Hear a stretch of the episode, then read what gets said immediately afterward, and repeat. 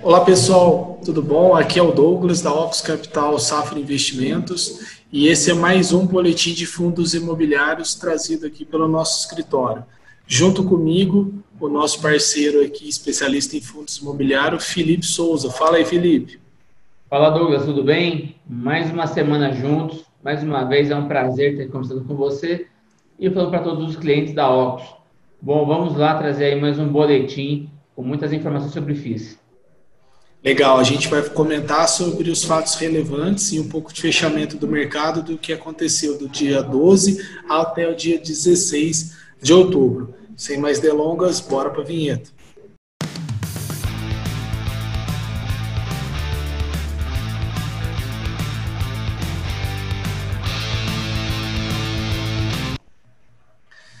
Pessoal, essa semana, né, a gente está trazendo aqui a, como que está fechando e encerrando sexta-feira, dia 16, já são 5h34 no momento que a gente está gravando. A Bolsa praticamente parou, então, nos 98.309 pontos. No dia de hoje, encerrou com uma leve queda aí de 0,75, porém, ao longo da semana, né, ela está com uma alta, a, acumula uma alta de 2,75%, iniciou ali a, aos 95, 713 e está chegando na sexta-feira aos 98, 309. Já o dólar, dólar comercial, ela nessa sexta-feira está né, tá fechando em alta de 0,62 aos 5,64, é, com uma leve acréscimo também de 0,86 ao longo da semana, né? Iniciou a semana ali aos seus 5,59, baixou para 5,51. Nesse momento, está encerrando aí a semana em torno de 5,64. Vamos olhar o nosso IFIX aqui, né? O IFIX dentro de cinco dias. O IFIX hoje está com 0,15 de, de alta, uma leve alta também não muito expressiva iniciou a semana aí a 2.799 pontos e está encerrando a semana a 2.816 pontos, né, com uma alta acumulada semanal de 0,62. É, outros destaques que eu queria trazer aqui para vocês é o boletim de fundo imobiliário que saiu essa semana, né? O boletim mensal de fundos imobiliários da B3, é, período, né, setembro de 2020. E o Felipe, a gente vai comentar aqui alguns, alguns dos tópicos do boletim, né, Felipe? Isso, então, vamos lá. Comentar deixar... primeiro é, essa evolução do número de fundos aí do mercado, tá? A gente tem aí fundos listados, 275 fundos e total de fundos na CVM de 493 a gente pega para ver uma evolução do número de ofertas, tá? Ano passado foi o ano recorde de ofertas, foram 238 é, números registrados e um volume aí. Opa, diminui um pouco o zoom. Aí, aí 188 até agora. É, comparando aí com, com o ano passado, né? Ano passado a gente teve um volume de registros de é, 70, desculpa, aqui é 70 à esquerda, e um volume financeiro de 238 milhões. Esse ano, que ainda apesar da pandemia, a gente viu que tivemos aí 51 registros e 183 milhões de reais aí em ofertas, tá? Então, engraçado que a gente superou 2020, a gente superou 2018, né, cara? Olha. Em 2020 a gente supera 2018. ofertas. Realmente. O mercado está com fome, está com apetite. Bom, patrimônio líquido, né, e valor de mercado, não, o patrimônio líquido também está subindo, né, vem com um acréscimo aí de 113 bilhões já, né? Valor de patrimônio líquido e 108 bilhões o valor de mercado. Isso só 2020, né? Então a gente, mesmo, é o que você falou, mesmo com pandemia, março teve queda, abril teve queda, mas agosto já está sendo o pico, né? Se comparado a dezembro de 2019, né? O fechamento de dezembro. A gente já está com 108 bilhões de valor de mercado contra 101 bilhões em dezembro. Isso é muito bacana. Uma coisa que é importante mencionar também é reparar no que você vê que o valor de mercado ele é abaixo do patrimônio líquido, ou seja, tem fundo que está negociando com deságio. A média uhum. dos fundos está usando fundos ágeis, ou seja, quem garimpar promoções vai encontrar. Tem oportunidades boas nesse mercado de FIIs e quem estiver atento vai pegar. Boa. Número de investidores, olha que que é isso, Felipe. Chegamos à casa de 1.062 bilhões. Mil, milhões de investidores na bolsa, né? Ah, o, o, em ações já são 3 milhões, né? E fundos imobiliários 1 milhão. Eu acho que em taxa proporcional, nós investidores de fundo imobiliário tá ganhando aí nessa última em termos de proporção. Ainda não tem esse número não, mas eu acho que o crescimento foi muito grande, cara. Olha, tá quase que dobrando de dezembro de 2019 para agora. Pode, pode ser, não sei, estamos em setembro aqui. Posso falar uma besteira, a gente chegar em dezembro com quase o dobro. Também acho. Né? Taxa de juros baixa. Eu acho que até o, o, os próximos três a quatro anos, a quantidade de investidores em FIIs vai ser maior. Primeiro, porque ele é menos volátil, dá um retorno próximo das ações, até um pouco superior às ações na média, uhum. e é mais fácil de compreender. E como Exato. vai ter CPF entrante, eles vão precisar de, de pessoas que são que se identificam, que são especialistas com, com FIIs para auxiliá-los. Tá? E aqui na Alta a gente tem esse tipo de atendimento. E também vale lembrar que é, com esse aumento exponencial vai vir novas emissões, novos fundos, novos setores de mercado, ou seja, tem muito a crescer, mas já cresceu, cresceu bastante e tem muito a crescer ainda. É, literalmente, crescendo a demanda vai ter que crescer a oferta, né, Felipe? É, a gente pega para ver o tanto de emissão que está tendo, reflete a quantidade de gente entrando no mercado. Boa. Negociação no mercado à vista, né? 2020, vou aumentar aqui um pouquinho, vou ver se dá para ver, ó. 2020 também chegando ao nível recorde de evolução e volume de negociação, né, já com 3,9 bi. Isso já é incremento de novos investidores, pode assim dizer. Setembro aqui está com 4,1 bi de evolução mensal. Aqui é a evolução mensal e aqui é a evolução anual, né? Volume de negócio sendo transacionado no mercado de fundo imobiliário. E embaixo aqui é a, a média, né? O volume é. médio de negociação em milhões, né? Então, é, no ano está com 3,12. Te interrompendo só um minuto, a gente pega para ver é, esse, esse volume aumentou muito anual em relação ao ano anterior, até por conta da crise do Covid, o pessoal, muita gente girou mais cota, teve que vender para recomprar depois, tentar fazer uhum. uma nova alocação. Então, assim, a gente viu um volume maior, né? tanto na média diária quanto no valor anual. Mas a gente pega para ver que isso é melhor porque traz mais liquidez, melhora a liquidez. O mercado. E também Verdade. novos investidores entrando, deixa até cada vez mais confortável a situação. Show.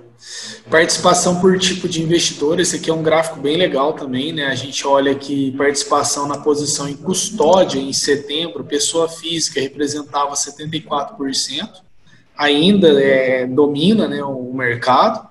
Uh, instituições financeiras, muito pouquinho, 0,7, quase nada aqui. Investidores institucionais, aqui entra fundos de pensão, outros fundos de investimento, né? 3,7 são não residentes, né, investidor exterior, e 1,2 são outros, eu não sei o que é esse outro participação no volume negociado aqui em dezembro de 2000, em setembro de 2020. Pessoa física, né, 68,9, não residentes um pouquinho mais, 7,8, investidor institucional sobe para 21, instituições financeiras 0,8. Então, participação por posição e custódia e também volume, é mais ou menos proporcional, né? Isso é, isso é, é verdade. Olha aí, os FIIs mais negociados na, na Bolsa em até setembro, top 10 FIIs em 2020 em volume médio diário no ano. É, a gente tem aqui, eu falar na, da lista rapidinho, né, Felipe? Ó, fundo XPLG está com 8,306 milhões negociados, 3,9 do total. Segue aí os dois da XP, né? XPML 11, o fundo de, de shopping da XP com 7,929. Ah, na sequência, um, um outro de galpão logístico, HGLG. Depois o HGRU, né, da, ambos da Red, Red Grifo. Isso. Na sequência, aqui em quinto lugar, o KNRI. O Maxi Renda, meu querido Maxi Renda está aqui, o MXRF depois o BRCR, BCFF, VILG e por último HSML. Interessante, né? Um de logística, um de shopping, um de logística, um híbrido, né? Mas você vê que dois de logística estão aí entre os top 5. É, shopping também tá, híbrido, né? Achei interessante aí os principais no mercado. E os top 10 fiz somente em setembro. Quer comentar? Bom, vamos lá. A gente tem o HGLG. Ele teve aí também uma questão de uma flipagem aí com relação ao mês de setembro, até por isso que aumentou provavelmente o volume médio dele. Tá? Ele teve uma, uma flipada aí. XPLG, é, Vilge, a gente vê um, uma dominância dos fundos de logística nas três primeiras posições. MXRF sempre muito querido aí pela pessoa física no giro, porque a cota dele é baratinho, que o pessoal uhum. acaba recebendo de dividendo de um fundo, muitas vezes vira uma cota dele. É um fundo que tem melhorado bastante a gestão e qualidade da carteira. É, não é recomendação, mas vale estudo. É um fundo que eu particularmente gosto de acompanhar ele. Iridium, Iridium também, né? É o queridinho aí, é meio que é, um dos melhores fundos de papel que a gente tem, óbvio que não vale pagar qualquer preço em nada, é, mas assim, é um fundo muito interessante de estudar, a, a gestão dele é excepcional. A gente tem a HGRU também, ele está agora passando por uma emissão, divulgou recentemente aí a aquisição, um contrato é, de 450 milhões, aí adquirindo 66 lojas das pernambucanas, HCTR, ele um fio de papel também interessante, é, high yield, a gente pega o BRCR também, é, um fundo de lajes, tá? Uma grande posição em São Paulo, um pouco de Rio de Janeiro também, KNRI, que é um híbrido, tem galpões logísticos e também tem escritórios, ele tem 19 imóveis aí na carteira, e o BCFF é um fundo de fundos, tá? E é o único fundo de fundos que também está entre o top 20 negociado no ano de 2020 e ele está aqui entre os mais negociados de setembro. É, Para fechar aqui, top rentabilidade. É, só uma ressalva, né, pessoal? Isso aqui não significa que é recomendação de forma alguma e não é porque está aparecendo aqui despontando que você tem que comprar, né? Então, não é bem por aí. Mas no top rentabilidade, então, a gente tem o CXRI no primeiro lugar, o ARRI ah, o CX, o Caixa Rio Bravo, está com 19,9% de variação dentro do mês, com fechamento dia 30 do 9. O Atrio, né, o ARRI 11, com 18,1% em segundo lugar. E depois, em terceiro lugar, o SP Tower Downtown, com 12,1%. Né? Então, com os destaques aqui, bastante relevante, com variação nesse mês de até setembro. Né? E com Variação nos últimos 12 meses. O Caixa Rio Bravo também se destaca nos últimos 12 meses, com 82,7% de retorno, é, seguido de XPIN, né, o XP industrial aí da XP, com 42,7%. Nossa, uma diferença grande entre esses dois, né, quase 40% aqui. Uhum. É, o Alzirão, né, o ALZR, o FII da Aliança, com 37,6 de retorno anual. Acho que aqui não soma fundo, é, dividendo, não, né, Felipe? Aqui é só variação de cota, né? Não sei, viu? É, também fiquei na dúvida. A nota aqui embaixo, rentabilidade dos últimos 12 meses refere à variação de preço. Ah, tá respondido aqui, pessoal. Somente a variação de preço aqui não está somado à questão dos, dos dividendos e dos aluguéis. E em quarto lugar, XP é, LG, né? Também está na lista aí Iridium, o FI da Venda Nova, o HGRU de novo, o Louveira, né, o GR Louveira, o Hectare e, por último, o VILG, né, o VILG da Vinci. Todos acima de 30% de retorno de variação nos últimos 12 meses. Né? Então, é um retorno realmente bastante expressivo. E o índice FIX, né, nos últimos 12 meses, até setembro, fechado aí a 2.795 pontos. Pode falar. Não é 12 meses não, tá? É janeiro de 16. Desculpa, valeu, obrigado pela correção. Olha, desde janeiro de 16, é, realmente estava achando estranho esse gráfico aqui já. Com 2.795, praticamente mais de 99,9% de alta aqui, né? É, você vê que o IFIX, né, desse período todo, é o que menos caiu. Está com menos 13 agora, está é, um pouco vamos dizer, né, bem mais estável que o Ibovespa e que o Imob, né? É, você pega para ver, ele até ficou um pouco para trás em termos de performance desde janeiro de 16, mas, de novo, o risco que ele proporciona é muito menor. Né? A volatilidade dele, o quanto ele rabisca na tela. Olha, por exemplo, o Imob, que é essa linha azul claro, olha o quanto ele rabisca na tela, né? Então, ele, ele traz aí mais volatilidade, tá? Isso não quer dizer que você não pode colocar ele na carteira, ele não tem um ETF dele ainda, mas isso não quer dizer que você não possa colocar. A questão é que o risco sempre tem que valer o retorno. Imagina o drawdown, né, que é a máxima perda em relação aí ao, ao, ao topo, né? Ele estava aí com 350% de lucro e no período ele perto do Covid, aí ele cai e afunda aí para muito menos, né? Aliás, é cota base, né? Ele está na cota 100, ele bateu 350, depois ele volta aqui para a cota 150, entre 150 e 100, né? Então, assim, ele uhum. fica bem abaixo, depois ele, ele é, tá agora aí com 108, perde para o Ibovespa no período, bate um pouco o, o IFIX, mas o risco que ele dá é muito mais alto. Exatamente. Legal. Então, fatos relevantes, acho que para fechar aqui é isso, que aqui depois é a carteira teórica do IFIX, aí quiser acompanhar, a gente deixa no link da descrição, tá? O relatório tá dentro. Vou fazer um comentáriozinho rápido disso daí. É, o que aconteceu? A gente viu, é, teve uma mudança agora na carteira teórica do IFIX, até por conta de que começaram a surgir outros benchmarks sobre o IFIX, é, que eram considerados mais é, melhores né, em termos de metodologia aí a B3 reformulou a metodologia do índice IFIX e ele caiu ali de perto de 120 ativos para menos de 100 ativos. Então, assim, ele deu uma, ele deu uma, uma cortada, ele enxugou o índice e agora ele está um pouco mais enxuto, um pouco menor. E vamos ver se a performance dele tende a melhorar ou não, como que vai ser. Bacana. Então é esse aqui. Quem quiser mais informações sobre o relatório vai estar no link da descrição abaixo.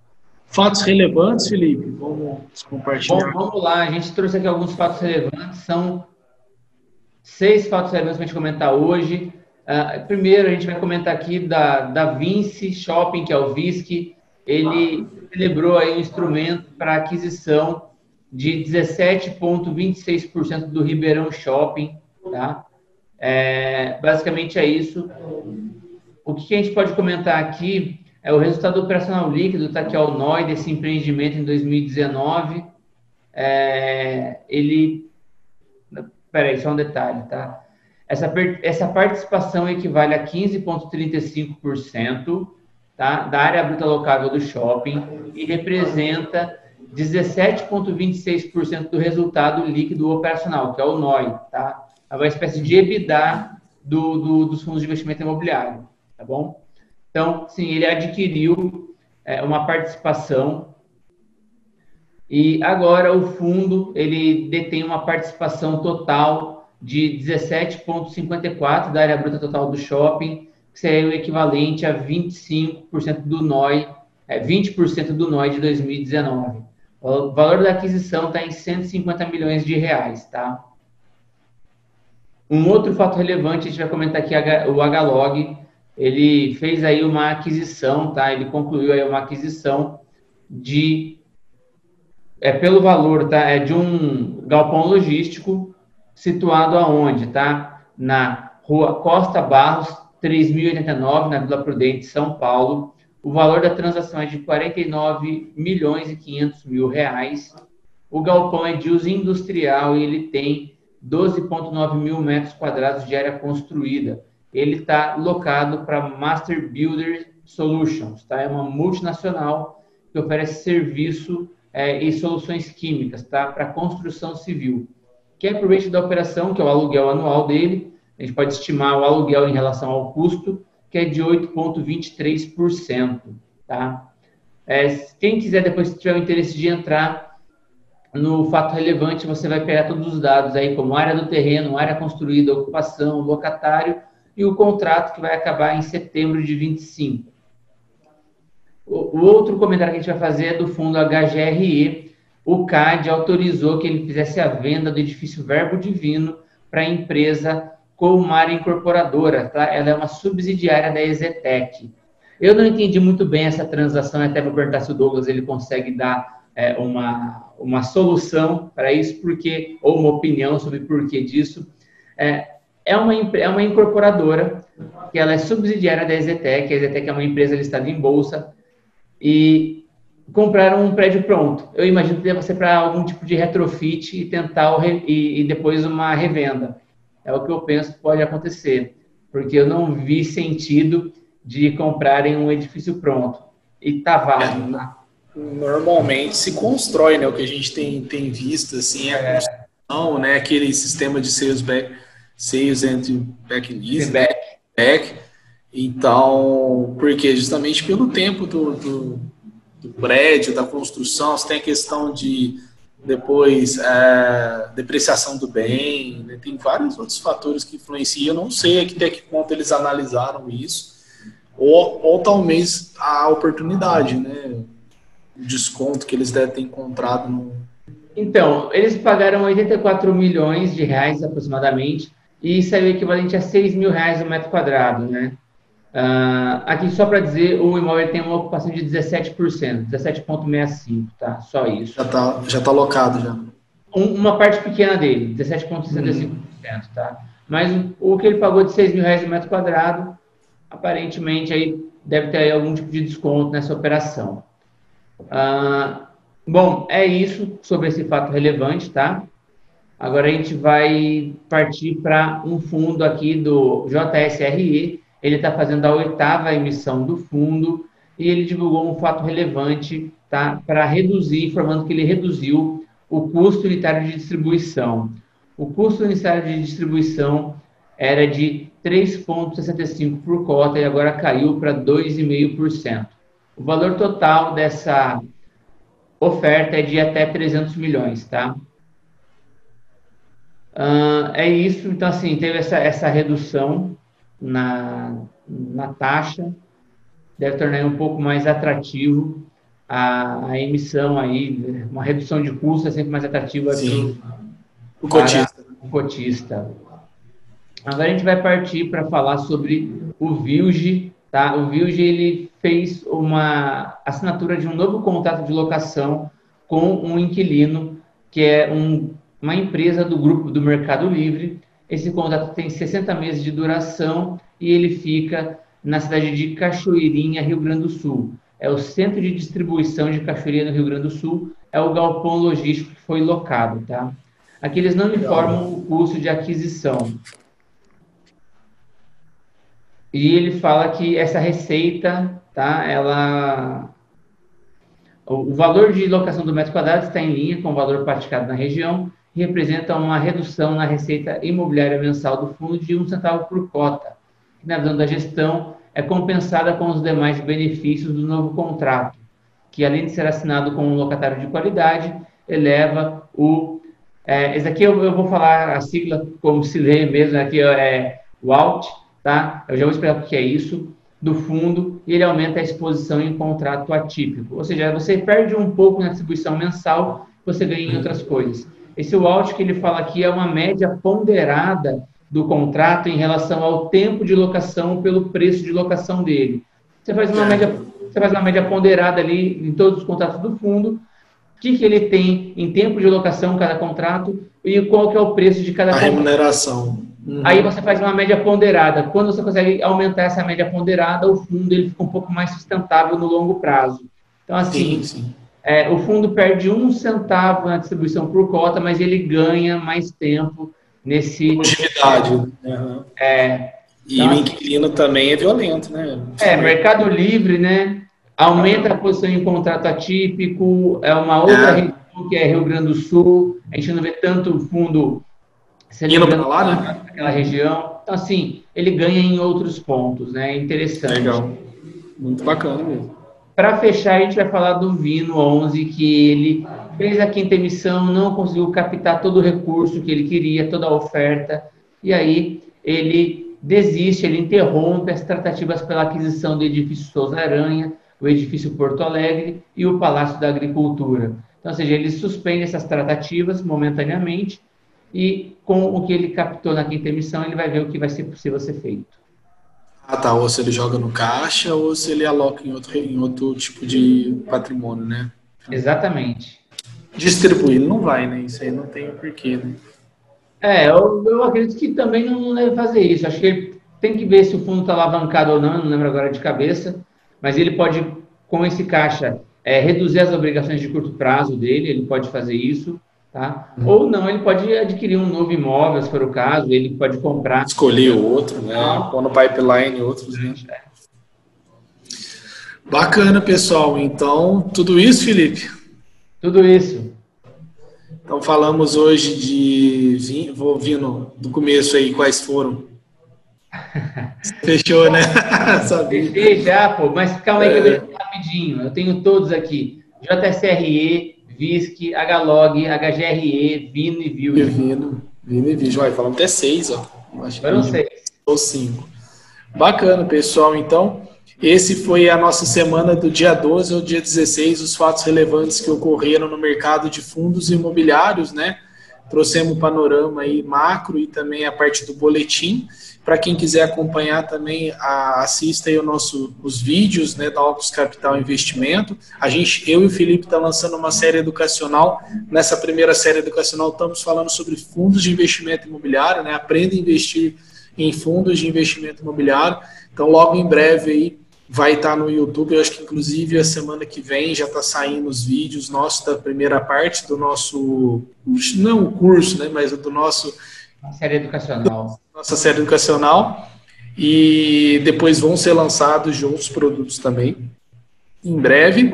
E siga nas nossas redes sociais também, na Ox Capital no, no Instagram, tanto também no, no LinkedIn, Ox Capital Investimento, nosso canal no YouTube e também a, o Spotify e a iTunes. Também deixa suas redes sociais aí, Felipe. Pode me seguir lá no Instagram, que é o Felipe Underline Fer Souza, Souza com S no final. E também tem o Twitter, que é o Felipe FFS10. Bacana, pessoal. Então é isso, Felipe, por essa semana. Até mais. Valeu! É, pessoal. Falou, Douglas.